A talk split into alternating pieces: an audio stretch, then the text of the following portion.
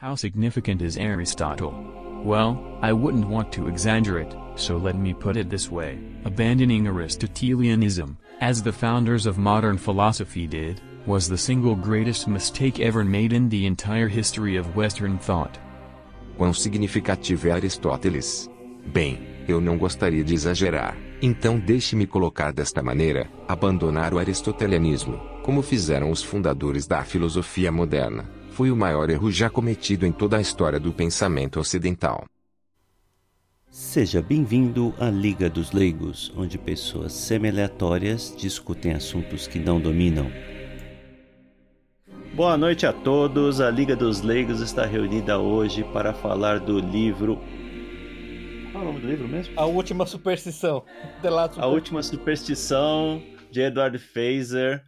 Uh, Edward Fraser é um professor, um filósofo, professor de filosofia americano, autor de mais de 12 livros, com foco especial no neoescolasticismo. É, para tratar dessa obra, estamos aqui eu, Zeno Estoico, Salazar Luso. Boa noite. Jucidê Encanador. Olá, meu povo e minha pova. E Pepe Peripatético. Boa noite. Então, meus amigos, antes de mais nada, deixa eu. Eu preparei aqui algumas perguntas para orientar a discussão. Bom, faltou o subtítulo do livro, é. né? O subtítulo do livro, A Última Superstição, é uma refutação do neoateísmo. Então, para, para orientar a discussão aqui, preparei algumas perguntas. Primeira delas: a religião é racional? É, segundo, existe uma guerra em andamento entre ciência e religião, e um pequeno adendo aqui: religiões em geral e o cristianismo em especial tentam suprimir a pesquisa científica? Quarta pergunta: a religião tem efeitos positivos ou negativos para a sociedade? E a última é: muitos acreditam que haverá um momento em que a ciência explicará todos os fenômenos do mundo natural. Será que isso é verdade? Pepe, quer começar? Você que recomendou a obra? Posso começar, claro. Então, é, o que eu realmente gosto nesse livro, que eu acho interessante, é que o Edward Fizer, a história dele é muito interessante. Fazer. É um, ele fala Fizer, pô. Ele fala Phaser ou Phaser? É mais legal se for Phaser, né? Pô, ele se apresenta no, nos vídeos é como Eduardo Phaser. Tô... Phaser? É, sério, é. eu vi entrevista falando é. Phaser. Mas uhum. beleza, vai lá. Eduardo Phaser, por favor. É, assim, tá. Então, é, é, o que é interessante nele é que ele era um, um ateísta militante. É, ele chegou a se classificar como neo-ateísta, né, um professor de filosofia neo-ateísta. Segundo ele mesmo, alguém extremamente desagradável, assim, obnoxious, para usar o termo em inglês, né? E ele começou a estudar a, as obras escolásticas, em particular, é, Anícios Que, que veio no século, no século VI, e o São Tomás de Aquino, no, no século XIII, e ao estudar esses, esses autores escolásticos, para tentar, basicamente, é, defenestrá-los, ele acabou se convertendo primeiro ao catolicismo e ao cristianismo. Então, um ponto interessante nele, em particular, no Fezer, é que ele, ele mesmo diz: a minha conversão foi muito mais a, a racional, motivada por argumentos filosóficos, do que sentimental. Assim, eu não tive nenhuma experiência particular, eu não tive algo como atingir um fundo do poço do, devido ao uso de drogas ou algo do gênero, então ter essa experiência, essa, essa estrada para Damasco, para usar, usar aquele episódio bíblico. Foi muito mais um processo de convencimento racional que a partir dali me levou a, a primeiro abraçar a, a, verdade do teísmo, né? O teísmo existe é, um Deus, um criador do, do universo, da realidade física, depois o cristianismo em geral, né? Que esse Deus toma forma do Deus como descrito é, pelos cristãos e finalmente o, o catolicismo. Então esse é um aspecto interessante. Então no livro, o que ele faz, na verdade, ele, ele, ele cobre aquele ramo da teologia que a gente chama de teologia natural, que é basicamente o ramo da teologia que, em oposição à teologia revelada, é a tentativa de mostrar com argumentos racionais, a gente pode discutir qual é a natureza dessa racionalidade, com argumentos filosóficos, né, oferecer argumentos, em algumas é, instâncias eles chamam isso de provas. Eu, particularmente, eu, eu não gosto desse termo, desse termo provas, eu acho que era o, o David Berlinski que costumava falar, isso são muito mais argumentos do que provas, né, os dois lados são, são, são argumentos, tanto a favor da essência de Deus e contra a essência de Deus. Ele usa esses argumentos né, é, de teologia natural para tentar chegar a uma conclusão sobre não só, não só apenas a existência de Deus, mas o caráter, os atributos da, da, da personalidade divina. Então é basicamente essa a ideia do livro. O segundo ponto, ele é um contraponto ao que a gente está chamando, que ele está chamando de neo-ateísmo, porque ele diferencia, a gente diferencia o ateísmo tradicional do neo-ateísmo, na medida em que o ateísmo tradicional sustenta, de uma maneira ou de outra, que a crença em Deus ela é equivocada, a crença em Deus apresenta uma perspectiva perspectiva uh, enviesada, incorreta da natureza da realidade. Esse é o ateísmo tradicional. O neoateísmo acredita que a, existência, a crença em Deus, além de tudo isso, é positivamente ruim. Ela é positivamente, definitivamente imoral. É contra os neoateístas, que é um caso mais clássico, mais tradicional de neoateísta, é o Richard Dawkins, e é contra os neoateístas que ele pretende responder. É, os quatro, é. os quatro neoateístas mais famosos, Sam Harris, Daniel Dennett, Richard Dawkins e Christopher Hitchens. São os, os quatro cavaleiros. O Hitchens que já, já morreu, né? Faleceu. faleceu. O Hitchens que já, que já, vai, já, já tem a chance de, de provar ou, ou, ou, refutar a tese dele, né? Mas então, é, o que é interessante no livro, que todos os argumentos você pode olhar, você pode é, é, folhear o livro todo, você basicamente não tem uma citação bíblica, por exemplo. Todos os argumentos são filosóficos, são lógico-matemáticos, né? É, baseado em silogismos, premissa 1, premissa 2, premissa N, conclusão, sem a menção direta, sem, sem voltar diretamente a, a textos a textos revelados, né? Textos religiosos clássicos. Então esse é um aspecto muito interessante do livro. É um livro de filosofia, Sim. né? Um livro, uma abordagem filosófica.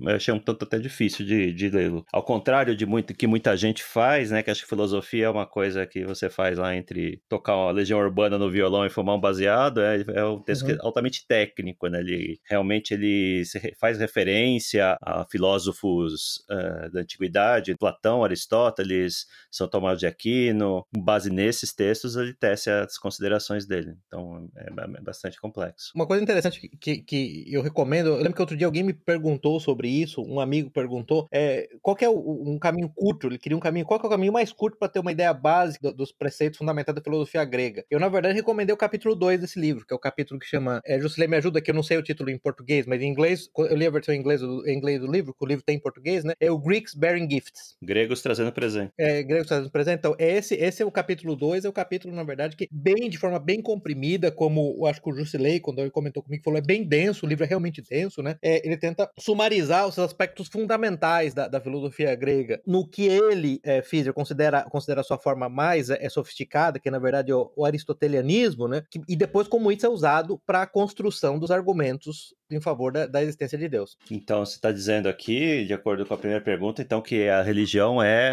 é, um, é racional. É, é, é eu acho que a grande pergunta, né, é, é o que geralmente é o que acontece, tem, tem um, um, livro bem legal do, daquele cara, é o Paul Copan, é, ele é um filósofo também, chama A Racionalidade do Teísmo, né, e na verdade é uma, é uma junção de, acho que são 30 artigos, na verdade, de filósofos da religião, filósofos da ciência, falando sobre a racionalidade do teísmo. Acho que o, o ponto primordial, e isso ele faz logo no primeiro capítulo, o Fischer, né, é, quando ele vai estar discutindo a, a acusação de, de irracionalidade da religião, especialmente pelos quatro cavaleiros do Apocalipse, pelo Dawkins, pelo Sam Harris, né, pelo Christopher Hitchens, que fica claro ali que a ideia dele de racionalismo, ela não tem nada a ver com a ideia é, é, filosófica clássica de chegar a uma conclusão a partir de premissas que são coerentes, consistentes, que não são falsas e que, e, e que redundam numa conclusão lógica, né? O que para eles consideram irracional é não seguir o método científico clássico, que é o naturalismo metodológico, né? que ele chama a ideia que só existe o mundo material a priori você definiu que seja bom material, e portanto qualquer coisa que divirja disso é irracional. É, é, essa é uma descrição de racionalidade que simplesmente não, não se coaduna com qualquer descrição, historicamente, em todos os povos e civilizações, usou para racionalidade. A crença em Deus, é, ela pode ser racional ou irracional, ela pode ser falsa ou verdadeira. Agora, a, o ataque de que ela é irracional, esse ataque pode ser refutado pelo fato de que as pessoas, como é o caso do Fizer, apresentam razões lógicas, razões filosóficas, não são razões experimentais, vamos ficar claro, mas muitas coisas não são razões experimentais. O, o, o, exemplo que ele dá no livro, o Teorema de Pitágoras, não tem uma razão experimental, ele tem uma razão lógico-matemática, né? Quando você vai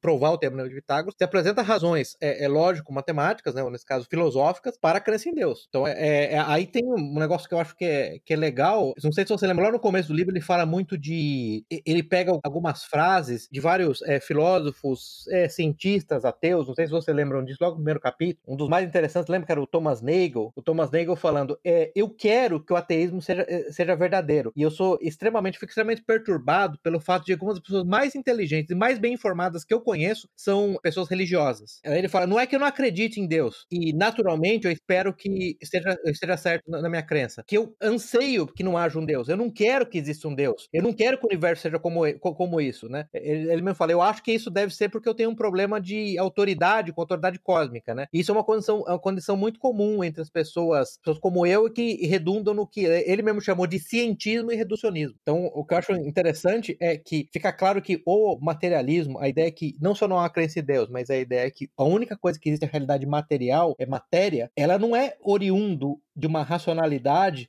no, no, sentido de que foram feitas pesquisas, foram feitos experimentos, foram feitas observações, daí você chegou à conclusão que o, que o materialismo é real, né? Você partiu do pressuposto tão racional quanto o pressuposto que Deus existia, o pressuposto que Deus não existia, e aí você passou a, a, executar experimentos, observar o universo com base nisso, né? Então eu acho que, como eu responderia, que eu acho que é um negócio que é até uma homenagem ao, ao nosso que morreu, morreu recentemente, o, o, o, Roger Scruton, que ele chegou a falar, se o teísmo é irracional, é irracional, é tão irracional quanto o ateísmo. Se ele é racional, ele é tão racional quanto, quanto o ateísmo. Eu acho que esse é o grande ponto. É, um dos pontos que ele, ele levanta lá é que todos os cientistas hum. é, clássicos, né, hum. Galileu, por exemplo, eram religiosos. Né? Nenhum uhum. deles professa, professava ateísmo. O David Berlinski, que se diz um agnóstico, mas assim, ele é um agnóstico claramente pendendo muito mais pro teísmo, né? Ele tem um livro muito bom que é aquele que foi lançado, você lembra que o livro do Dawkins chamava o The God Delusion, né? Deus uma ilusão, né? Sim. O, o, um delírio, é, acho. Um delírio, um delírio, isso, um delírio. Em português é um delírio. O, o David Berlinski lançou em 2009, logo depois, um livro chamado The Devil's Delusion: Atheism and its Scientific Pretensions, que é um livro muito bom que eu recomendo e ele faz exatamente esse ponto que tá fazendo, que ao longo da história, na verdade, a norma dos grandes cientistas, das grandes mentes, dos grandes inovadores da história, eram ser ou teístas, né? Muitas vezes cristãos. A gente pode discutir essa, essa relação, na verdade, muito próxima de cristianismo, cristianismo e ciência, né? E eles eram ou teístas, ou cristãos, ou deístas, pelo menos. A gente pode falar de deísmo depois, né? Assim, cientistas claramente ateístas, materialistas, uma, uma, uma recente inovação e o número ainda assim é pequeno, né? Mesmo hoje, mesmo você pegando prêmios Nobel, mesmo você pegando é, é, cientistas de alto gabarito, né? É interessante porque a, a máquina de propaganda faz eh, você prestar atenção e vai te fazer acreditar que a religião é intrinsecamente anticientífica, né? E se você quer viver no mundo moderno, com tecnologia, você, você tem que ser ateu, senão você está entrando em algum tipo de contradição, né? É, porque I fucking love science. Exatamente, isso é... É, e dá pra gente identificar o iluminismo como grande ponto desse em que essa, essa visão virou. Ali, ser religioso, ter uma, ter uma fé em Deus ou coisa assim, ser teísta, virou praticamente um crime passível de guilhotina de fogueira no caso da academia, né? E só completando aqui, como o Pepe falou, o capítulo 2 na edição em português é presente de grego, justamente. Você lembra que ele fala no capítulo no capítulo 5, é, né, quando ele começa a falar em inglês é o The, the State of the Modernists. De novo, ele coleta uma série de frases de filósofos da ciência, historiadores da ciência, para fazer exatamente esse ponto de, de, que a transformação da metafísica escolástica tradicional, né, que, onde você tinha aspectos materiais e imateriais, não necessariamente sobrenaturais, mas imateriais, a mente, por exemplo, como uma dimensão imaterial, ainda que não seja sobrenatural, né, o fim disso tudo, na verdade, ele fala no capítulo 2, né, no capítulo 5, por exemplo, pega lá o, é aquele E.A. Burt, né, que escreveu aquele The Metaphysical Foundations of Modern Physical Science, que o ponto é que isso, na verdade, era um, isso, isso era um plano cujo objetivo era reduzir o que eles viam como poder excessivo da igreja, poder excessivo de monarquias, poder excessivo da religião na sociedade em geral, né? Isso não foi um fruto de uma observação, de novo, não foi uma série, tem que, tem que parar com esse mito, né, que foi uma série de observações, de experimentos científicos que levaram as pessoas a concluir isso. Esse não é o, esse, esse não é o ponto, né? O, o que você vê com todos esses modernistas, né, né? Que ele chama lá dos modernistas, o John Locke, né? No, no, no ensaio Essay Concerning Human Understanding, né? É, em todos esses textos, né? O, o, até, até, o, até o William, o William Dioca, né? Que, que, a ideia, o Mark Lilla falou também disso, né? Que o objetivo era basicamente era um plano político-filosófico que criou uma nova narrativa. Né? Não foi resultado de observações. É, é para mim que é a coisa mais importante. Não é o resultado de fruto, né? O fruto de experimento científico. Exato. Você tem essa, essa briga dos dois planos. Ele fala que você não vai conseguir chegar a uma conclusão sobre Deus no plano se você usar é, aquela investigação científica que o Karl Popper uhum. eternizou, por exemplo, enquanto no caso dele é um argumento metafísico e vai desenvolvendo isso ao longo do livro, primeiro com Aristóteles, depois com Platão, depois os tomistas, os escolásticos e depois até detonando com os modernos, digamos. É, e aí quando ele chega nos modernos, né, o um negócio interessante é que ele mostra que um dos resultados práticos dessa mudança, né, desse modelo onde você tem, na verdade, aspectos materiais e materiais, eu não sei, não sei até o quanto a gente vai entrar, na verdade, no, nesses aspectos, porque daí eu concordo que o negócio fica pesado para discutir num período de tempo tão curto, né? Mas como ele fala, por exemplo, quando Aristóteles fala, fala das quatro causas, que as coisas têm objetivos finais, né? Todos os objetos, todos os fenômenos têm objetivos finais, têm essências únicas. Como ao recusar a existência de essências e objetivos finais, né? Do que ele chama de causas finais, como você criou um monte de problemas, uma coisa que lembro discutir há muito tempo atrás com o Salazar, né? Aquele problema do paradoxo da mente e do corpo, o problema da cor, né? Qualia da Qualia, cor, é. exatamente. O problema do free will, né? O problema do o que é identidade pessoal, o problema de direitos naturais e a questão da moralidade em geral. Como é que você pode racionalmente justificar moralidade se você não tem um modelo que embarca ao mesmo tempo aspectos materiais, né? Matéria física e imateriais, é, mente, alma e objetivos finais em não só nos seres humanos, como em todas as coisas que existem. Então isso que é muito interessante. Por isso que o capítulo 5 fica interessante, porque mostra como tudo isso fica muito mais difícil de justificar quando você introduz essa nova metafísica. É, ele usa um exemplo bem recorrente nisso daqui, é o questão da terra esquiava, né? Que era. estava vivendo em estado vegetativo nos Estados Unidos, era uma mulher que tinha sofrido um. creio que um AVC ou alguma coisa do tipo, e aí o marido dela, infamemente, entrou na justiça pedindo para suspender a alimentação porque ela não iria melhorar e ficou mais de 15 anos sendo alimentada assim não tinha evoluído nada, né? E o modelo moral dele usa muito esse exemplo, porque a família lutou contra isso, o resto da família.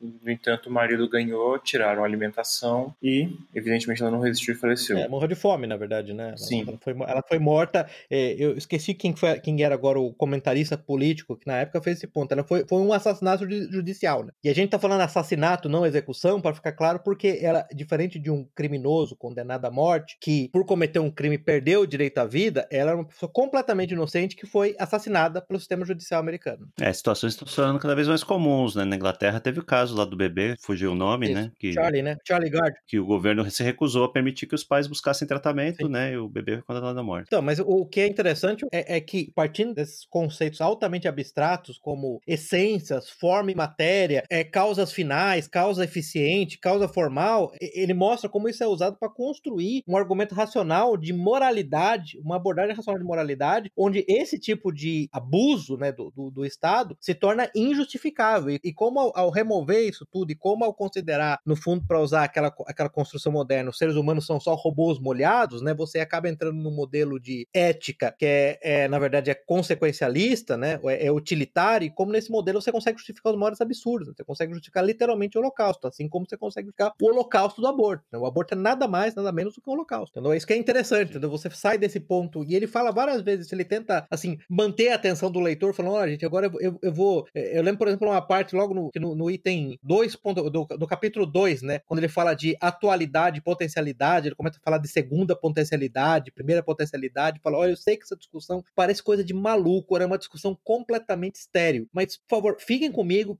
eu vou fazer uma promissória, que eu vou fazer uma promissória episteme, epistemológica com vocês. Presta atenção nisso, que isso vai ser fundamental para discutir, por exemplo, aborto e eutanásia. E é realmente o que ele faz, né? E estou falando para você que esse é o ponto Uhum. interessante.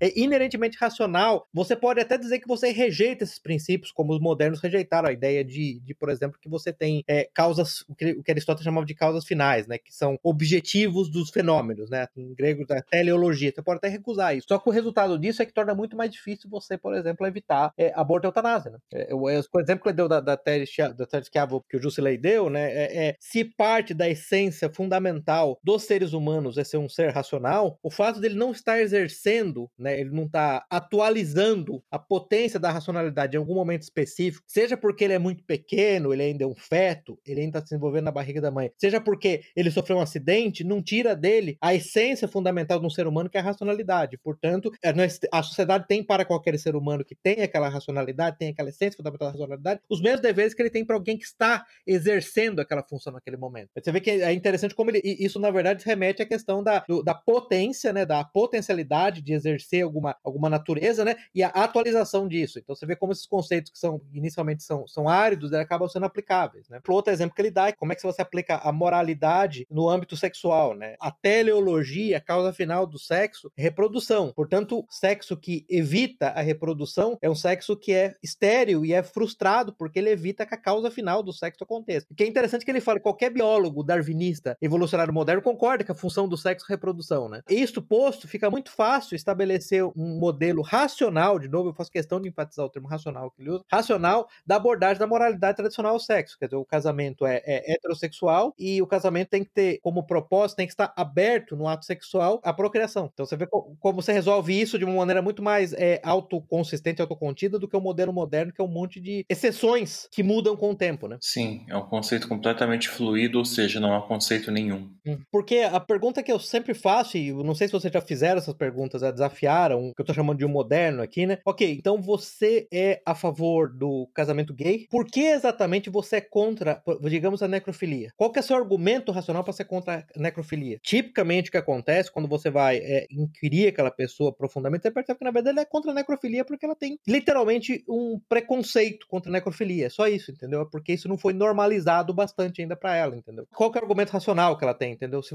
em grande medida, você pode pegar os, os, as feministas mais malucas, como é que é aquela que o Salazar sempre, sempre tira sarro dela? Lola Aronovich, é isso, Salazar? Isso. A Lola. A Lola, então. No fundo, o modelo dela, onde não tem restrições, todo mundo pode fazer qualquer coisa, eu, eu, vejo isso como um modelo racional e coerente, pelo menos. O sexo, o objetivo do sexo é prazer, ou aliás, não tem objetivo, o objetivo você dá na hora que você quiser, então pode tudo. O modelo clássico é tomístico, aristotélico, escolástico, é, é católico, em última instância, é o sexo tem uma função primordial, ele até tem funções secundárias, mas a função primordial dele é a procriação. Qualquer coisa que frustre a procriação não deve ser feita. Então eu consigo esses dois como racionais. Qualquer coisa que tá no meio de gente que sei lá, eu sou a favor dessa perversão sexual, mas não dessa, desculpa, você não é, não, é, isso não é racional, você simplesmente tem preconceito só, você não tem, você não tá, não tá fazendo isso racionalmente, que na verdade é praticamente todo mundo, mundo liberal moderno. Né? Por enquanto. Ué, é, não, sim, e vai avançando, né? Esse é o grande ponto. A gente sabe que vai avançando. É, então, mas a tendência é que a caixa de Pandora acabe sendo cada vez mais aberta, escancarada e não vai demorar muito pra gente começar a ver esse tipo de gente divulgando as coisas mais bizarras como já está acontecendo, né? Na academia já está acontecendo, né? Isso que é interessante. A gente vê, é, acho que uma frase boa do Olavo de Carvalho, você quer saber o que, é que a sociedade vai fazer em, daqui a 20 anos, veja o que a academia está fazendo hoje, né? E na academia, por exemplo, a, a normalização certamente da, da pedofilia, da necrofilia e da zoofilia já é uma realidade, né? Lembrar que o Peter Singer, né, o, o grande bioeticista de Harvard, que é, um, na verdade, é um, é um filósofo ateísta materialista, ele chegou a falar claramente que ele não vê qualquer tipo de objeção moral a bestialismo, né, zoofilia e necrofilia, né, e nem canibalismo, aliás, né, isso são todas convenções, né, são convenções. Vai dar super certo isso, né? É, é que tipo, é uma sociedade que tá se acabando, né, não tem jeito, né, e, e eu acho que esse é o ponto interessante que eu também queria tocar, quando ele, quando ele começa a falar do aristotelianismo, né, quando a falar das, de novo da forma, matéria, do ilomorfismo, lá de tudo isso, que eu acho interessante que todos, incluindo Aristóteles, todos os tomistas, São Tomás de Aquino, o Boétios, para eles é claro uma coisa, né, que essas conclusões a que eles estão chegando, né, que chegam no final no que a gente chama de lei natural, na, natu na natural law, né, para eles não são convenções, eles não estabeleceram esse modelo da realidade, eles entendem que eles descobriram como é que as coisas são, né? Isso que é interessante, né? Eles não estão simplesmente, não, eu estou determinando aqui, né? Não, não, eu estou descobrindo. Essa é a estrutura da realidade. Quando eles dizem algo como, por exemplo, a função primária do sexo é procriação, a função secundária do sexo, no caso, por exemplo, o estabelecimento de o estreitamento de laços entre, entre homem e mulher, essas são as funções. Não é que eles concluíram isso, e isso é interessante você ver que o argumento às vezes você escuta de feministas, das pessoas. Não, mas isso é um preconceito. Não, não, não. O argumento das pessoas todas é que eles, eles observaram a realidade e é essa a natureza da realidade. Não o que eles queriam que fosse, é o que eles observaram. Eu acho que esse é um ponto interessante. Não sei se você,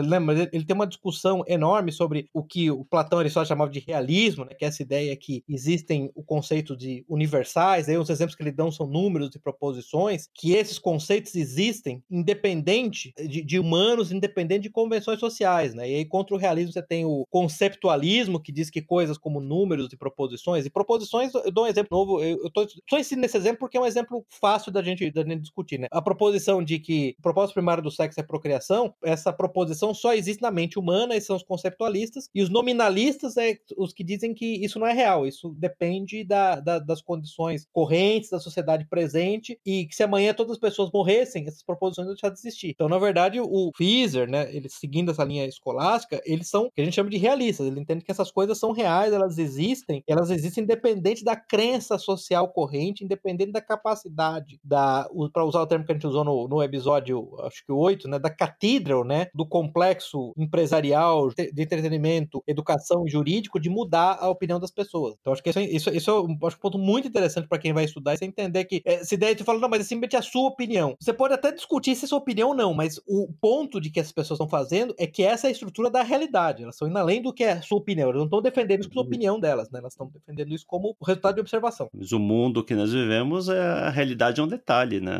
A gente acredita, as pessoas acreditam no pensamento mágico, né? Se eu me declarar mulher, todo mundo tem que me tratar é. como mulher. Se eu me declarar um gato, todo mundo tem que achar que isso é verdade. A gente volta aí aquele assunto que, Por aí vai. que a gente teve em alguns episódios atrás, da, a gente falou do, da escola de Frankfurt, em que o esforço isso. todo da cultura, de um certo ponto para cá, foi desmontar é, essa cultura grega, escolástica. Então, isso para as pessoas não é algo claro, mas foi feito um esforço consciente para poder desmontar isso e as pessoas passarem a, é, a, a, abstração, a força da abstração ser maior do que a realidade na cabeça das pessoas. Então, assim, isso não foi algo que foi feito em cinco anos, né? Foram séculos, né, de, de desconstrução, vai, e que culminaram aí, né? A gente viu a escola de Frankfurt foi, foi digamos, a joia da coroa nisso. Então, a gente está vendo os, os malefícios de quando você constrói uma cidade, uma sociedade que é alienada, que vive, as pessoas vivem em sua maioria em cidades, elas não têm contato mais com a realidade objetiva, né? Porque elas não estão mais no campo. E além disso, elas são bombardeadas todo dia por, por ideias que, que não correspondem à realidade, né? E, e Salazar, e para acrescentar, elas, elas são alienadas, né? Ao viver fora do contato com o que é real, que é com a natureza, mas não no sentido hippie de simplesmente ficar com flor no cabelo, mas entender a palpabilidade das coisas reais e atomizadas, né? Porque elas não têm famílias, elas são basicamente é, solteiros vivendo em prédios de apartamento, trabalhando 12 horas por dia, comendo em restaurantes e, e, e se masturbando pra, com vídeo pornô. Exato, é isso, exato. Então, assim, o próprio capitalismo, ele, ele, é um sistema que, cujo objetivo, não vou dizer que é o objetivo principal, mas um dos objetivos é manter consumidores de entretenimento, de tudo, né? E manter as pessoas como autômatos, né? Que vão, vão fazer exatamente o que é esperado delas. Isso é conversa de comunista, hein? Ah, isso que eu ia falar, é tudo comunista. É, que esse podcast aqui é todo mundo comunista. É. Todo mundo comunista, olha só, entendeu? é, mas isso é. Mas a gente ama Israel. É, pode deixar, tá, gente? É a única democracia do Oriente Médio. Pode ficar tranquilo, tá? Vou voltar pro é tópico é aqui, então. Oh, não, mas, mas você vê como é importante, só, só, só pra voltar no ponto do Salazar, no livro, o Salazar falou de séculos. O Fizer, por exemplo, coloca o início da modernidade, não só ele, qualquer filósofo, é, historiador da filosofia, coloca. O início da modernidade, na verdade, ele põe o John Scottus, né, e o William de Ockham, do, do, do famoso cara da navalha de Ockham, né? Então, a gente tá falando do século XIII, né? Precursores, né? Os pré-modernos do século XIII, né? E com os modernos mesmo, né? O Francis Bacon, com o René Descartes, o John Locke, século XVI e XVII, né? Então são séculos mesmo, né? Você, colocou, você falou, essa é uma obra de séculos, né? Mas é, a escola de Frankfurt, na verdade, é o coroamento de uma degradação metafísica, vamos colocar assim, que começou literalmente há 700 anos atrás. Isso que é interessante. Qual era mesmo a primeira questão que você tinha anotado, Zeno? Primeira era se a religião é racional, eu acho que o Pepe já respondeu, né? É, a segunda pergunta é se existe uma guerra em andamento uhum. de ciência e religião. Existe, porque esses religiosos são todos atrasados e o que importa é seu poder da ciência. A ciência sim é que resolve problemas, não a religião. A religião é atraso, é superstição, e aí, a, a, aí sim a, a ciência veio para resolver tudo, né? Do alfinete ao foguete. Então, essa, essa, essa é exatamente, a, essa é exatamente a, a, a, narrativa que, inclusive, você encontra em, em alguém como Dawkins ou o próprio é, Hitchens, né? E o Neil deGrasse Tyson também, né? Essa grande. Ah, o nosso amigo Neil deGrasse Tyson, o, o ateísta autista mais querido da, do, do Twitter. Muito bom, evidentemente. O, o que eu acho interessante, tem um, um, um livro muito bom do Stanley Yack, ele é, ele é padre, ele é, ele é um historiador da ciência, na verdade. Eu não lembro se. Eu acho que a formação dele original é em física, né? Que é o Christian Science. Tem até um artigo relativamente curto dele, né? Ah, mostrando claramente como, ah, na verdade, a, a, a, o conceito moderno de universidade, né? Nasceu no seio da Igreja Católica. Vocês lembram do Leandro Narlock, que não é alguém que seria amigo do podcast? Ele escreveu uns livros em português, ele escreveu, acho que, o Guia Politicamente Incorreto da História do Mundo. Vocês lembram desse livro, gente? Sim, sim. Ele, ele é um ateu, entendeu? Não é alguém que você vai dizer que é um cristão não é nada E ele faz o ponto de colocar uma das coisas que ele fala lá no Guia Politicamente Correto, que o sistema de universidade moderno, o sistema de pesquisa moderno nasceu, nasceu na, na, na Europa católica medieval, né? Mendel era monge, né, pelo amor de Deus, o pai de genética. Tem uma página na Wikipedia, aliás, de, de cientistas de renome que eram ou católicos uhum. ou padres. O próprio Lemaitre, né, que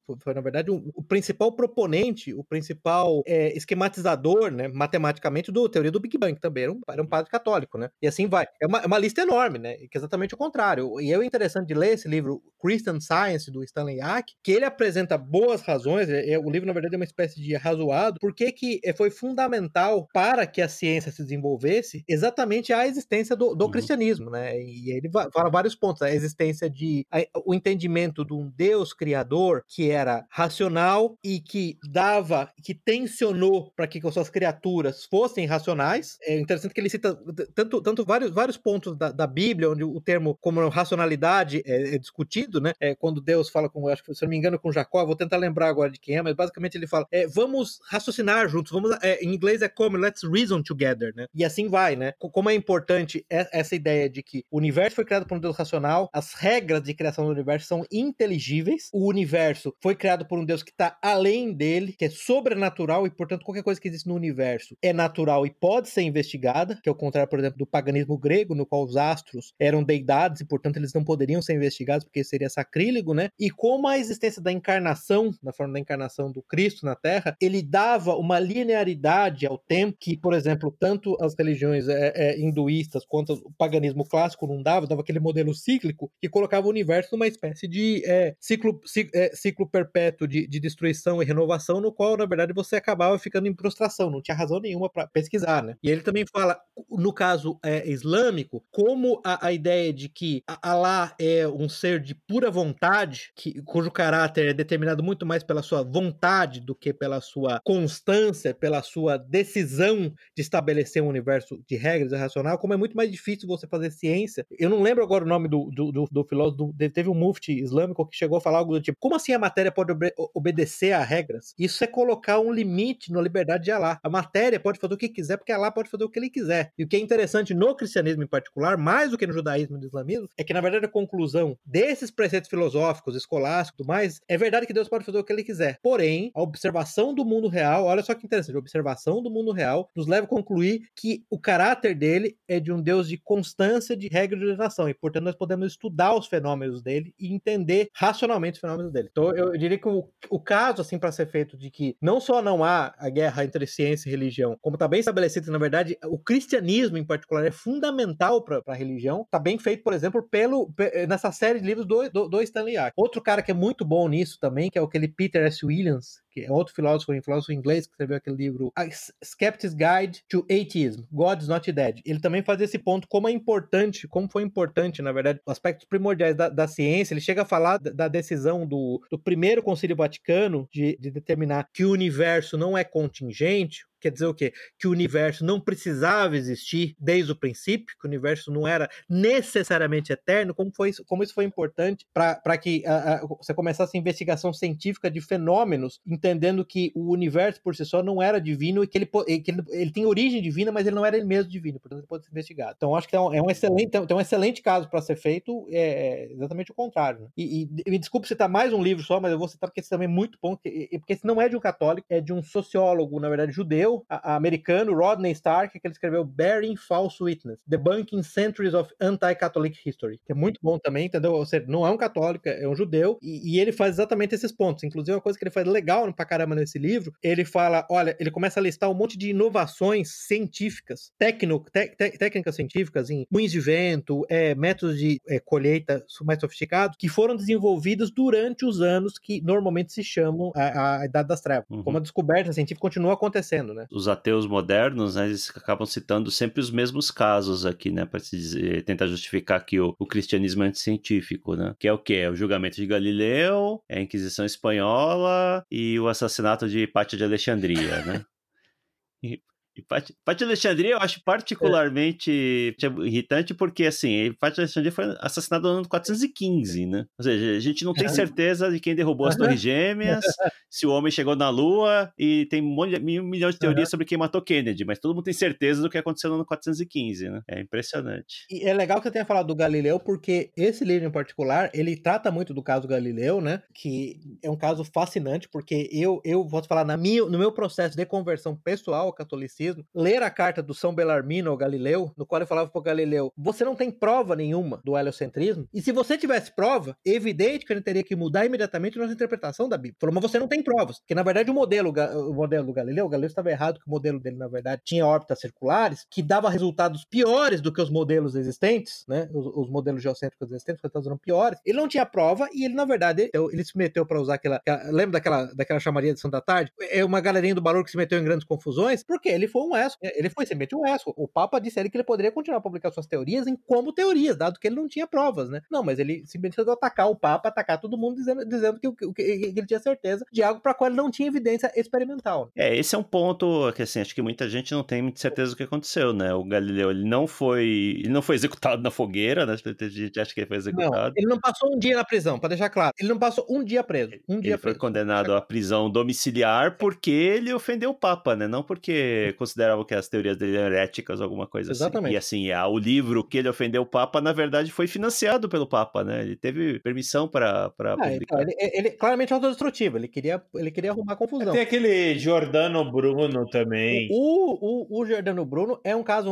interessante, o Salazar, porque é um outro caso no qual ele sim. Ele, ele foi executado. Fica claro, ele foi executado. Ele não foi executado pelas teorias científicas dele. Ele foi executado por heresia, só para ficar claro. Não foi pelas teorias científicas, ele foi executado pelas crenças teológicas dele. Não foi por não, não, foi pelas crenças científicas. E o último caso aqui da esse, essas informações eu peguei do livro do Vox Day lá, The Rational Atheist. Ah, muito bom esse livro também. Esse livro é muito bom, viu? A Inquisição é espanhola, bom. né, que é considerada terrível, uma mortandade sem fim, né? Oficialmente ela, eles, ela executou entre 3 mil e 5 mil pessoas ao longo de 350 anos. Sim, exatamente. Que exatamente. existiu oficialmente. Ou seja, em 350 anos ela matou 20 vezes menos do que morre um ano no Brasil assassinados. Não, eu acho que é para fazer um, um, bom argumento, ela matou em 350 anos, mais ou menos, vai, vamos, vamos chutar por baixo, um quarto das pessoas mortas em cinco anos de Revolução Francesa. É. Uhum. Na Era das Luzes. Inocentes. Inocentes mortos na Revolução Francesa, na Era das Luzes. E, e um, um, ponto que, eu, que eu, eu acho sempre importante fazer, viu, o, o Zeno, é sobre a Inquisição,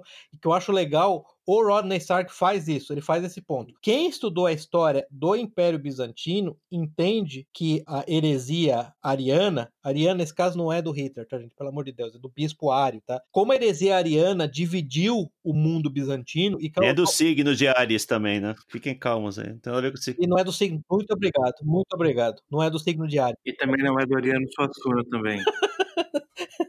não, não, é do Ariano Suassuna um pouquinho depois. mas não muito, mas não muito depois. Como é essa heresia em particular dividiu o Império Bizantino e causou uma autêntica guerra civil de grandes proporções, né? Então, na verdade, para a, no ambiente medieval, no ambiente pré-moderno, fique claro que crenças heréticas, elas tinham um efeito prático na sociedade de uhum. inflamar a sociedade, tá? E esse é um ponto que ele faz. Então, na verdade, essa ideia de essa ideia não é muito diferente de encarcerar ou executar terroristas modernos, tá? Que tenham ideias revolucionárias que preguem, sei lá, o assassinato de, sei, judeus, o assassinato de, de, de brancos ou de negros, ou de qualquer coisa desse tipo, tá? É, essas ideias, para eles, no ambiente permeado por religião, elas eram incendiárias, tá? E tem um documentário legendado, tá? Por incrível que pareça, da BBC, chamado, eu vou até pegar o nome, eu vou colocar nas notas, da BBC, tá, gente? É dos anos 80, e de um historiador britânico, a Inquisição Espanhola é 99% mito. E uma das coisas que ele fala lá, ele falou: ó, eu, eu, abri todos os livros e na questão de torturas, eu consegui encontrar de pessoas que foram torturadas mais, mais de uma vez, foram torturadas duas vezes, eu consegui encontrar exatamente três casos. Três, três, não é três mil, não é três, é três casos. Então, é, esse, esse, é, esse é o, o, ponto interessante. É, é, é, foi legal que o Salazar fez no começo. Na verdade, é, é, a narrativa padrão, ela, ela assim, não tem nada a ver com a história, né? Ela não tem nada a ver com a realidade histórica observável por documentos, por exemplo, do, por documentos primários, né? É simplesmente uma, uma narrativa, entendeu? É, não é muito diferente da narrativa de que a, o impeachment da Dilma foi golpe, entendeu? Ou que o Fernando Henrique vendeu a Petrobras, a, a Petrobras, a, a Telebrás a preço de banana, entendeu? É simplesmente uma narrativa, né? É, e, e pegando o, o que o, o Salazar falou, né? Que a ciência vem aqui para resolver tudo, que então, na era das luzes, né? lembrando que ao longo do século XX a ciência já defendeu a eugenia, o so uhum. socialismo científico, né? o lobotomia, médicos já receitaram ao longo do século eletrochoque, cocaína como cura para muitas coisas. Nos anos 50 os médicos receitavam cigarro, né? Estava com problema de garganta de receitavam cigarro mentolado, por aí vai, né? Talidomida. Não, que o universo era infinito, ah, é, né? É, Antes é. do Big Bang, a teoria que né, prevalente é que o universo não tinha. Isso, isso, isso. Não tinha nenhum uhum. tipo de começo, né? Ele existia eternamente. Então, assim, é... já errou bastante. E o que eu acho interessante, né? É, é, vocês já tiveram, todos nós tivemos essa, essa, discussão. Então, ok. O que acontece é, ok, eu sou um católico monarquista, entendeu? E, e eu sou a favor do Estado integralista, no qual igreja e Estado serão coiguais. Você fala, ah, mas é Inquisição. Fala, ok. Então, o modo de falha, quando se tudo é muito, muito, muito, muito errado, a pior coisa que pode acontecer no meu modelo é uma Inquisição que matou. Fala de novo, Zeno, qual que é o número lá que o, que o Vox deu? Entre 3 mil e 5 mil pessoas ao longo de 350 anos. Perfeito, entre 3 mil e 5 mil ao longo, ao longo de 350 anos. Você é a favor, vamos dizer, do modelo do comunista materialista. Quando dá errado o seu, quantas pessoas morrem mesmo? Só para saber? 100 milhões. Pois é. Agora, você é a favor do, do capitalismo monopolista, liber, liberalista, democrático, individual do modelo americano. Quando ele dá errado, quantos, quantas crianças abortadas nos Estados Unidos? 40 milhões, né? Ah, ok pra lembrar. Em que? 30, 40 é, anos? Em 30, 40 anos. Só, aí o que é legal é que as pessoas, o que elas fazem é aquela coisa que é super irritante. Não, mas não é isso que eu proponho. Esse não é o, verdade, esse não é o verdadeiro comunismo, essa não é a verdadeira democracia liberal. Porque aí fica... Esse não é o verdadeiro escocês, é, né? Exatamente, que é, o, que é a falácia do verdadeiro escocês. Porque, então, deixa eu entender uma coisa. Eu tenho que assumir as responsabilidades por tudo que der errado no meu modelo, e o modelo de você, você não tem, você não tem que assumir responsabilidade nenhuma. É isso. Ok, então, pô, como é que é o, o, o meme que tá aí agora? Então vai tomar no é. Então só isso, né? Não tem, não tem como discutir, né? Desculpe. Que meme é esse, ah, pô? Tem um meme correndo aí agora que é, o pessoal fala alguma coisa, não sei o que, deu, no final o cara fala, então vai tomar É só isso, esse é o meme. Não, é... é, também tem um, então, não, esse é outro, esse é outro. Esse, esse aí é do. É, é, é, tem, tem uma, outra, uma outra fonte, uma outra origem. Esse aí, uma origem brilhante. Voltando aqui para o foco, para o ah. assunto. É, uma coisa interessante, voltando a esse debate de ciência versus religião, uma coisa interessante que o Vox Day fala no livro dele é que a ciência não pode ser responsável, não pode pegar só os, as glórias do que dá certo, né? Exatamente. Ela tem que ser responsabilizada pelas, pelas bombas que produz, não só pelas vacinas, né? Sendo que, que, que, o cientista em si, ele nem joga, nem aplica vacina, nem joga bomba, né? Mas ele possibilita que outras pessoas uhum. façam, perfeito, isso. Perfeito, perfeito. Ó, eu, eu, eu, esse livro aí, o, o, o Zeno, honestamente, eu não posso recomendar bastante. Realmente, aquele capítulo que ele fala sobre é verdade que religião, religião causa guerra? Você lembra sim, que é um sim. capítulo muito interessante que ele analisa as razões das guerras, chega um resultado, acho que é 3, 4% das guerras na história foram causadas por religião. Esse livro é muito bom, gente, é sério mesmo. Esse livro é, é, é, é um livro muito mais prático, muito mais aplicado, né? Esse é o ponto. Os argumentos ali pró-religião. O, o, o, o, Salazar, o Salazar, o Zeno, você mencionou a questão da medicina lá, né? Um livro também que eu recomendo que é muito bom, tem em português, é aquele Assustador História da Medicina, do Richard Gordon. Ah, eu não li. É um livro já velho. É, mas assim, é, impressionante porque tem coisas desse tipo que você tá falando. É, tem aquele caso de quando eles começaram a tirar os raios-x, é, primeiros raios-x primitivos, o paciente ficava deitado ao invés de de pé, e eles começaram a, a considerar os médicos, não, mas o, o, estômago dele tá muito alto, tá muito baixo, não leva em conta a gravidade, eles começaram a fazer cirurgia para corrigir a posição do estômago. Quer dizer, pô, Eita. a medicina em particular, né? O livro é muito uhum. bom, tá? Assustador história da medicina. é, só, só voltando numa coisa que você tem aqui, o Freud receitava cocaína para os pacientes, né? Isso é uma coisa que os, ah. os biógrafos dele escondem hoje, né? Mas na época dele era considerada uma droga maravilhosa, resolvia muitos problemas. Né? É, resolve. Hoje continua sendo maravilhosa, mas por motivos errados, né? Resolve muito. é, acho que a Coca-Cola na composição original tinha cocaína, né? Tinha um pouquinho, sim. Lenda ou não, mas. Não, acho que é verdade. Acho que eh, em algum lugar já assumiram que tinha pequenas doses, mas tinha. Né? Um, um, outra coisa falando da ciência aqui, já, já falo do princípio de Planck, que a ciência, a ciência avança quando a geração anterior morre e a nova, com outras ideias, toma o seu lugar. Não, não, não, não porque houve um processo de convencimento. Esse foi essa frase do Planck lá da, da física quântica. Max, Max Planck. Então, senhores, sorriam, porque logo, logo, logo, logo, quando os boomers morrerem, a ciência vai evoluir de novo. É, não se anima muito não, porque o que vem por aí não é melhor que... Tenha fé, irmão.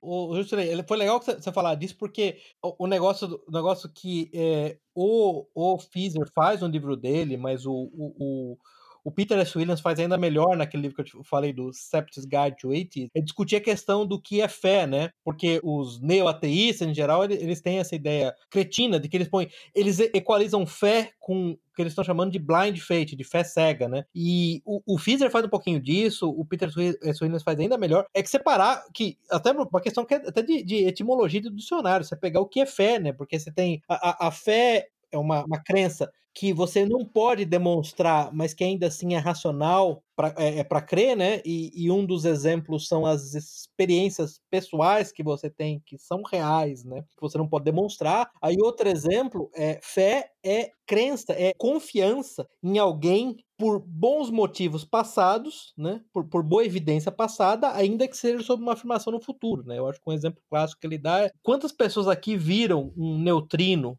um lepton, um bóson, um quark, né? Quantas pessoas trabalham em acelerador de partículas? Uma vitamina, né? Uma vitamina. Ele dá um exemplo disso. Quantas pessoas viram uma, uma cadeia de DNA, né? Mas ainda assim você confia que os, que os cientistas que descobriram o DNA, que descobriram o lepton, o neutrino, entendeu? Tem uma maneira racional de demonstrar que aquilo aconteceu. Ainda que você que está andando na rua nunca vai ver um neutrino, né? Então tem várias dimensões da fé, né? Que são tradicionais. De novo, David Berlins faz esse ponto, né? Para você fazer um experimento científico, tem uma fé enorme de que o universo funciona de uma maneira na qual você vai poder deixar o seu experimento rodando, sei lá, você vai deixar o seu cromatógrafo, o seu espectrômetro de massa rodando, analisando aquela amostra, e quando você voltar, as moléculas não vão ter se rearranjado sozinhas. Você tem que ter fé, né? Então, por quê? Essa fé, nesse caso, o quê? É confiança na estrutura racional previsível do universo, né? Ainda que você não seja necessariamente cristão ou teísta, né? Então, eu acho que isso é interessante, esse ponto, né? Essa, essa, essa tentativa de equalizar fé com fé cega. Que é, que é uma coisa completamente retardada. Eu, esse é um exemplo claro. É, é,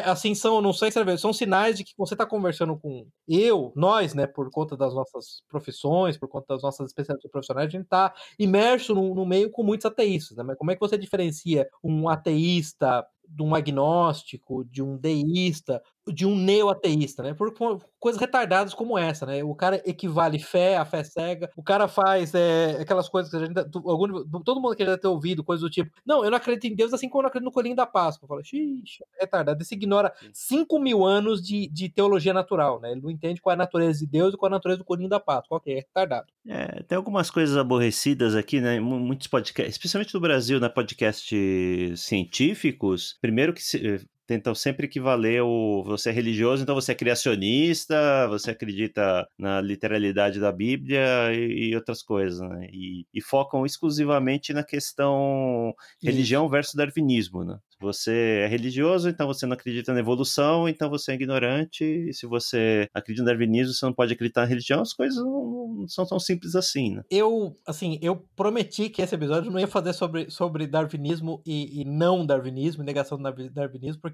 é um assunto que me é caro, me é interessante pra caramba. É, eu só vou dizer que isso é bem, assim, um livro que eu recomendo para isso é o é, Signature in the Cell, do Stephen Meyer, tá? de 2010 né? Onde ele apresenta, na verdade, uma série de, de uhum. é, é, investigações científicas para tentar é, estabelecer uma teoria científica provável que obedece os padrões de teoria científica. O próprio Richard Dawkins admitiu que, que essa é uma teoria científica, ele acha que é falsa uma teoria científica, que é a teoria do, do desenho inteligente, que não tem nada a ver com, com criacionismo per se, né? E outra coisa interessante é que o, o Anthony Flew, que durante décadas foi um dos mais, é, é, mais influentes é, filósofos ateístas, ao final da vida dele, ele escreveu um livro recente, tá? É chamado There is a God, em 2008 o livro. How the World's Most Notorious Atheist Changed His Mind.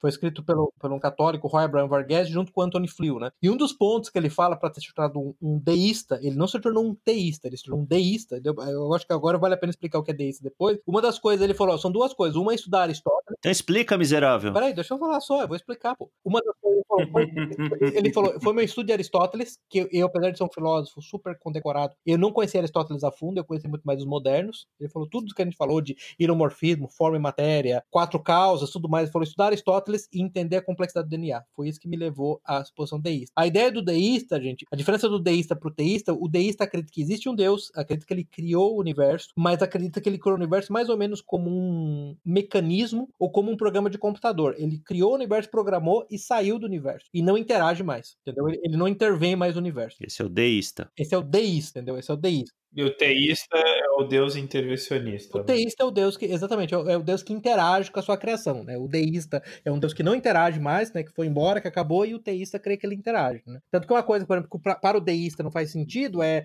oração, é adoração a Deus, porque não faz tem sentido. Ele, ele, não, ele, não, ele, ele ignora o universo. Ele criou o universo, ele não, ele não, não interage mais, não adianta fazer nenhuma dessas coisas. Então, esse, esse, esse, esse é um ponto interessante. não vou entrar nessa, porque veja que, digamos assim, a posição oficial da Igreja Católica hoje, vamos ficar na Igreja Católica. Apesar das pessoas terem feito o maior sadalaço, que o Papa Francisco disse que é, ressaltou que é perfeitamente compatível a crença na teoria da evolução darwinista e ser cristão, isso na verdade tinha sido determinado já pelo, pelo, pelo Papa João Paulo II, né? A posição oficial da igreja é o que a gente chama de evolucionismo teístico, né? Que o, o darwinismo, o, mecanismo de evolução por seleção, mutações aleatórias, seleção natural darwinista é perfeitamente compatível com a criação do universo por Deus. Uhum. Então, quando eu, agora tô falando, eu, Pepe, rejeito a teoria, quando eu digo que o Darwin é uma merda de teoria, fique claro que não é questão religiosa, para mim a questão é simplesmente é, é técnico-científica. E algum dia eu tenho esperança que a gente faça um podcast. Um episódio sobre isso. Um episódio sobre isso e provavelmente com um livro, eu gostaria de fazer com o Signature in the Cell, que é um livro muito interessante, mas vamos deixar para outro dia. E, e deixar claro,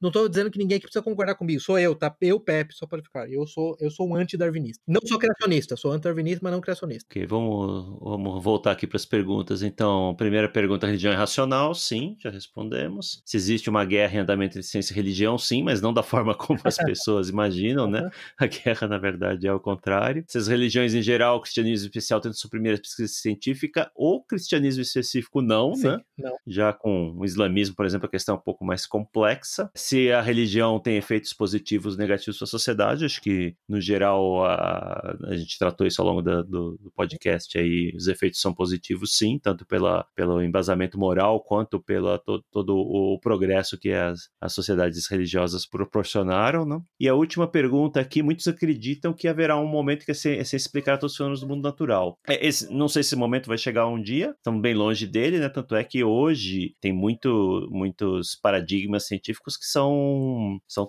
são alterados todos os dias, né? Eu não sei exatamente a porcentagem do universo que, que é composta, por exemplo, por algo que eles chamam, os astrofísicos chamam de matéria escura, que ninguém sabe muito bem o que é, que nunca conseguiram medir ou observar, mas sem, sem esse conceito, muitas contas de astrofísica não fecham, né? Muitas equações não dão certo. Então, eles acreditam acredito que existe alguma coisa que nunca ninguém conseguiu observar. É, no sul da, da Turquia, vocês já viram esse, tem um site arqueológico chamado, acho que Gobekli Tepe, eu não sei a pronúncia aqui no turco, mas que ele data alguns milhares de anos antes das... Seu, tu, pô, seu turco tá mal, você precisa treinar esse, turco, esse turco aí, cara.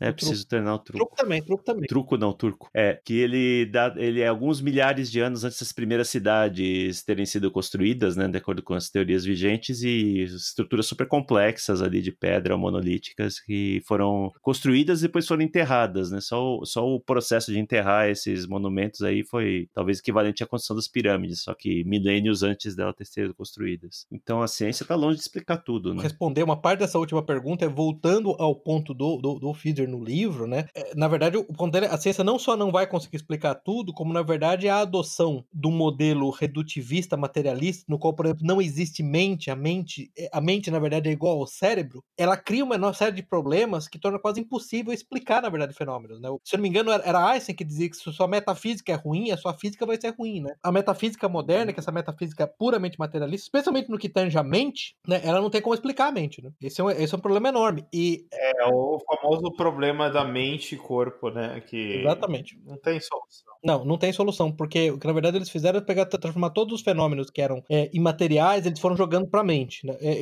isso o próprio Fiedler fala. Tudo que os pré-modernos, os modernos foram fazendo, particularmente René Descartes, né, foi, foi, começar a separar, dizendo a única coisa imaterial que existe é a mente. E agora os, os pós-modernos, digamos assim, o que eles estão fazer é dizer, não, não, mas nem a mente existe, porque a mente é igual ao corpo, né? Só, é, só que você, só que, assim, por exemplo, o, eu lembro que o, o Salazar, uma vez discutindo, o Salazar sempre fala, não, mas uma coisa que me enche o saco são essas, essas teorias de transmissão de upload de consciência em computador. Você veja que coisa incoerente, né, Salazar? Se o, se o mente é igual ao cérebro, como é que você vai fazer upload de consciência? Então a consciência tem que existir fora Exato. do cérebro, porque já, já é incoerente, já é inconsistente, né? E, e, e, o que eu acho interessante, assim, amarrando, né, com, com o uhum. aspecto original da pergunta inicial do racional, né? Você veja só que a gente tá no ponto no qual as pessoas acham que é racional, os, os modernos, pós-modernos, eles acham que é racional crer, é, em, é, eles têm crenças que, segundo eles têm evidência, sendo que as zero evidência que as percepções que a gente tem. Gente, o, o pega o William Lane Craig, que é aquele filósofo americano, que não é nem católico, ele é protestante, tá? E, mas eu recomendo, ele é muito bom, tá? William Lane Craig. Ele fala: qual é a evidência que você tem que existem outras mentes além da sua? Qual é a evidência que tem que a realidade palpável aqui ela é real? Que a sua mente não tá te enganando apenas. Como é que você responde a isso, entendeu? Porque as pessoas acham que isso é racional baseado no quê, entendeu? Se você crê absurdamente, absolutamente nesse modelo materialista, né? Me explique isso, né? Você não precisa de prova para tudo, você não tá me dizendo que tudo que não que não puder ser provado segundo o experimento científico é falso, de, qual é o experimento científico que prova que existem mentes além da minha? Qual é o experimento científico que prova que eu estou falando aqui com os meus três amigos aqui, o, o, o, Sala, o, Salazar, o Zeno e o Jusilei, e que eles têm mentes? Ah, eles estão respondendo. Eles estão respondendo. Fala, não, eles estão respondendo, então eles estão se comportando como se eles tivessem mentes. Eles têm mentes. E eu não confiaria. Exatamente, exatamente. Você. você percebeu? Esse, é esse, é um resultado. Eu sou um programa de computador, de, né? Que, que, é a nova tendência é que, ele, é o que eles chamam de materialismo eliminativo, né? Que diz que crenças, desejos e qualquer outro fenômeno mental, eles não existem. Eles têm que ser eliminados da descrição humana e têm que ser substituídos com conceitos derivados da neurociência. Então, por exemplo, você não pode falar que você está se sentindo ansioso. Você tem que falar que certo certos neurotransmissores estão mais altos ou mais baixos no seu, no, no, no seu cérebro. Que é uma coisa de maluco, né? Funciona, essa coisa de retardado. Inclusive, no livro, ele dá um exemplo de um casal de pesquisadores da Califórnia. Churchland. Isso, Churchland. Isso. Leva ao extremo isso, né? Isso, isso.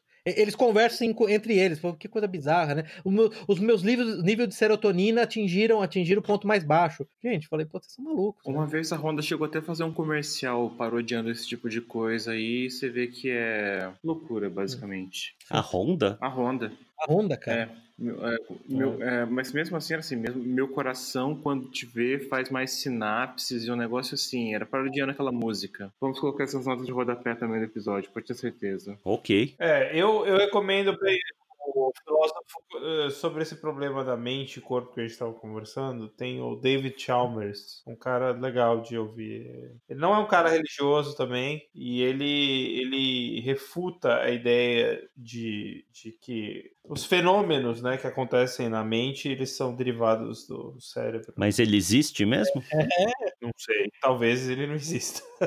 eu não tenho minhas dúvidas. Meu, agora eu sei, porque esse pessoal que faz curso de filosofia fica tudo meio louco, meu. Inferno. O, o Thomas Nagel também, que é um ateísta, ateísta assim, declaradaço, tá? Ele tem um livro muito bom que chama Mind and Cosmos: Why the Materialist Neo-Darwinian Conception of Nature is Almost Certainly False. Porque o, o problema nessa eles entendem uhum. qual que é a incoerência fundamental que advém de considerar que a mente não existe, que, que simplesmente que mente é igual a cérebro, né? Tem problemas insolúveis, logicamente, né? Um deles é isso, como saber o que é verdade ou não, né? Então esse é, esse é um ponto muito importante. Depois a gente vai colocar. Você tem uma, uma. Acho que esse cara você tem uma palestra dele, não é? Do, do, do cara que você falou aí, que a gente colocar também nas notas, né? David Chalmers, é, a gente põe. É, ele explica de uma forma bastante didática, né? Porque se você simplesmente lê a descrição do uhum. que ele chama de problema difícil da consciência, né? E foi ele que elaborou isso, né? É, você não consegue entender, essa é a verdade, né? Não, você não consegue entender a profundidade. Depois que você vê os exemplos que ele dá, aí você começa a entender que é muito difícil mesmo. de resolver. Não, não. E então- não é brincadeira, não é uma brincadeira. Não, é simplesmente um- uma brincadeira filosófica. Mas é muito difícil de resolver, dada a, a filosofia corrente que refuta, por exemplo, a existência de qualquer coisa imaterial, né? Então esse que é o problema. Exato, exato. Parece aqueles problemas de retrocausalidade também. Você já viu isso? É, entorta a cabeça de qualquer pessoa. É, o- outra, outra coisa que a gente tá falando, a gente vai colocar nas notas, né? O, o, o, o, o Zeno, só para lembrar de algumas outras coisas aqui. Eu tô tentando lembrar aqui, o cara, eu acho que é o Peter Criff, ele, ele colecionou, ele tem um. Eu vou colocar o link, tem um artigo dele, no qual ele sumariza 20 argumentos para a existência de Deus, que eu acho que também é interessante, que tem aquele o argumento cosmológico, o argumento, o argumento legal. onto- ontológico e tudo mais. Então também isso é bem interessante também, para colocar. De novo, é uma questão, é, você pode até, você pega o próprio argumento, coisa como argumento ontológico, né, você tem, você pode recusar, você, você pode dizer qual das premissas é falsa, mas as premissas não são incoerentes. Elas podem ser falsas sem ser incoerentes. Né? Então acho que também é um ponto interessante. Outra coisa que é legal, ele faz isso no episódio, no episódio, ó, no, no, no, no capítulo 2, né? Não, desculpa, no capítulo 3, quando ele fala dos quatro conceitos de cinco conceitos de Deus, não sei se vocês lembram disso, que o conceito número um é que Deus é basicamente é um homem com barba que senta num, num trono no céu. Aí o ponto que ele faz é que esse é o conceito, na verdade, que a maioria das crianças tem de Deus e que são pessoas muito simples têm de Deus, né? E eu acho um negócio interessante é aquele Paul Vitz, né, que escreveu aquele livro Fate of the Fateless, ele fala um negócio muito legal que é, ele fala, a maioria das pessoas, a maioria dos ateístas para acreditar em Deus por volta dos 7, 8 anos. Então eles têm esse conceito de Deus que uma criança tem, eles acham que as pessoas adultas continuam a ter esse conceito. Isso, isso, isso ajuda a explicar por que, que eles não conseguem entender a racionalidade disso. Aí ele fala do conceito 2, é que Deus não tem uma, um corpo, uma forma física especificamente, mas ele é, é- ele é um, um ser imaterial que existiu para sempre e que se propaga por todo o espaço. Ele é basicamente uma pessoa como a gente, mas ele é muito mais inteligente, muito mais poderoso, muito mais virtuoso, que não tem nenhuma das nossas é, é, limitações físicas e morais. Aí o, o tipo 3, que na verdade é o que a gente normalmente chama do Deus dos filósofos, né? É aquilo que classicamente se chama do Actus Puros, que é um ser supremo que não tem nenhuma potencialidade, que tem todas, todas as potencialidades foram executadas nele, ele não tem nenhuma limitação, né? Então daí tem aquela, aquela questão que ele não é simplesmente sábio, ele é sabedoria em si próprio, né? Então tudo que a gente conhece, Deus quando fala que Deus é sábio, a gente está dizendo por analogia. Esse é o Deus, na verdade, dos escolásticos. Esse é o Deus da, da, da doutrina clássica da Igreja Católica, né, que diz que você pode vir a crer em Deus por meios racionais. A crença em Deus é matéria de prova racional, matéria de prova racional, de, de demonstração racional, né? Esse é o Deus dos filósofos. Daí o tipo 4, é, ele dá o exemplo, o, o Thomas eh, Aquinas, ele parou de escrever um dia sobre filosofia porque ele falou que ele tem uma experiência mística e depois daquilo que ele conhecia de Deus, escrever sobre aquilo não valia mais a pena, não fazia mais sentido. E finalmente, na, na- na teologia católica clássica, a- o, o nível 5 de conhecimento de Deus é o que a gente chama da visio beatífica, da visão beatífica, que as pessoas conhecem Deus após a morte. Então tem esses cinco categorias, né? E elas variam grandemente na, na compreensão, né? O ponto, o ponto do, do Fizer no livro é que conforme você vai mudando de uma categoria para outra, claro que a categoria 4 e 5 não são acessíveis à razão puramente, né? É 1, 2, 3, conforme você vai entendendo mais atributos de Deus. E como é difícil para alguém que parou de acreditar em Deus quando criança, que tem essa ideia de que é o papai do céu. Não é assim que os adultos, adultos racionais que se relacionam com Deus, entendeu? Especialmente bem fundados em teologia e filosofia, não tem essa ideia, não é o papai do céu, né? Eu acho, eu acho, eu achei um ponto bem interessante. É, e mesmo porque os, os ateístas também eles gostam de, ate- principalmente esses neo-ateístas, eles, eles gostam de atacar uma, Caricatura. um- um, digamos, um homem de Homem de palha, palha. né? O, o, o, o, religioso fanático, aquele Uhum. que age muitas vezes de forma eh, extrema e caricata, Uhum. né? Aquele religioso que fica rolando, assim, tem uma experiência É, ele não vai pegar a Suma Teológica de São Tomás de Aquino e refutar ponto a ponto, né? Eles não têm nem condições de entender muita coisa que tá lá. Exato. Não, eu- o Dawkins até pega, ele analisa o São Tomás de Aquino, mas é, de forma incompleta, né? Sempre pedaços, não uma análise completa. A maior parte das pessoas que estudam São Tomás de Aquino ficam anos estudando a obra, né? Eu duvido que o Dawkins, até porque ele é um biólogo, tenha feito isso. O, o Salazar, o- uma das coisas que ele faz no livro, ele cita longamente todas as falhas do Dawkins em, em- em- no- no- na obra do São Tomás Aquinas. E tem um momento, por exemplo, que ele fala: é, São Tomás Aquinas, quando, quando faz o primeiro, acho que é o argumento, o argumento para a existência de Deus, de, é o argumento que ele chama de unmoved mover, que Deus, que Deus é o originador de todos os movimentos, tem se movido ele mesmo. Aí o Dawkins O motor imóvel. e, a- o- Isso, motor imóvel. Aí o, o Dawkins fala, não, São Tomás Aquino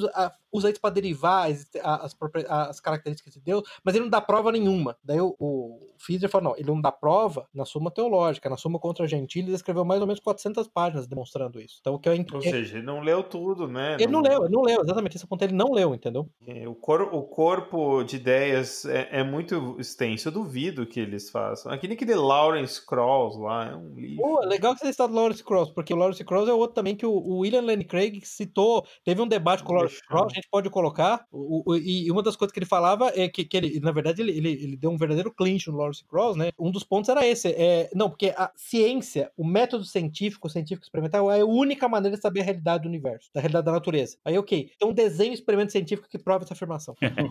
Checkmate. Checkmate, né? É, é, é questão é, que, que, chama, que é o problema que chama do verificacionismo, né? Que começou, na verdade, com o positivismo lógico, né? Uma frase só faz sentido se ela puder ser logicamente verificável. Sim, mas como é que você verifica esse, esse essa frase que você acabou de dizer, né? É, isso é isso para pessoas que fazem um debate honesto, né? Porque a maior parte das pessoas que se propõem a, a defender o ateísmo hoje, sei lá, no rádio, podcast, se resume àquele argumento que o Olavo de Carvalho chama do risinho de puta, né? Risinho de puta, aquela, risinho de puta. Aquela risadinha de quem, quem se acha muito superior intelectualmente, né? é verdade. É, porque. É, não, porque a gente tem máquinas de MRI, né? Tem máquinas de, de, de ressonância magnética, tá? Essa que a ciência faz, tá? Uhum. Assim, quantas das pessoas eram. É, e, é, é, o que me espanta é que, se você olhar no corpo científico e ver, por exemplo, a ideia do, do Kurt Gödel, né? Que isso, isso. Outro. Ele tem a teoria de que você não todo sistema axiomático ele tem ele tem limitações uhum. inerentes Sim. Né? é basicamente isso tá é mais complicado obviamente mas assim será que eles não estudam Lawrence Krauss é um físico ele não é um isso que assim parece desonestidade sabe me soa desonesto o que esses caras fazem é porque se você pegar parte desses desses neoateístas na verdade eles não estão atacando a religião né estão atacando o cristianismo como um vetor tipo assim o Neil deGrasse Tyson ele é um imbecil imbecil, né? Tudo bem.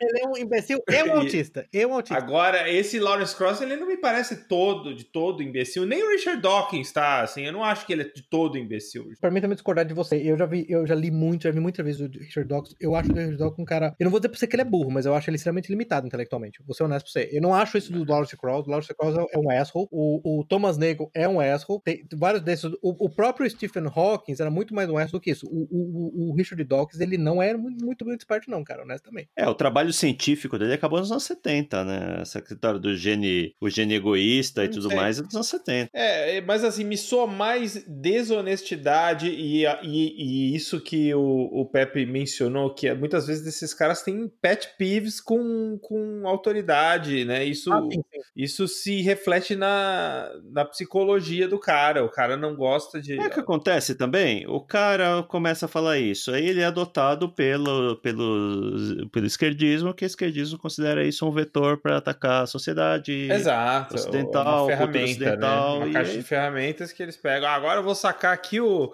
Mr. Blackman, Science Black. Black Science Man.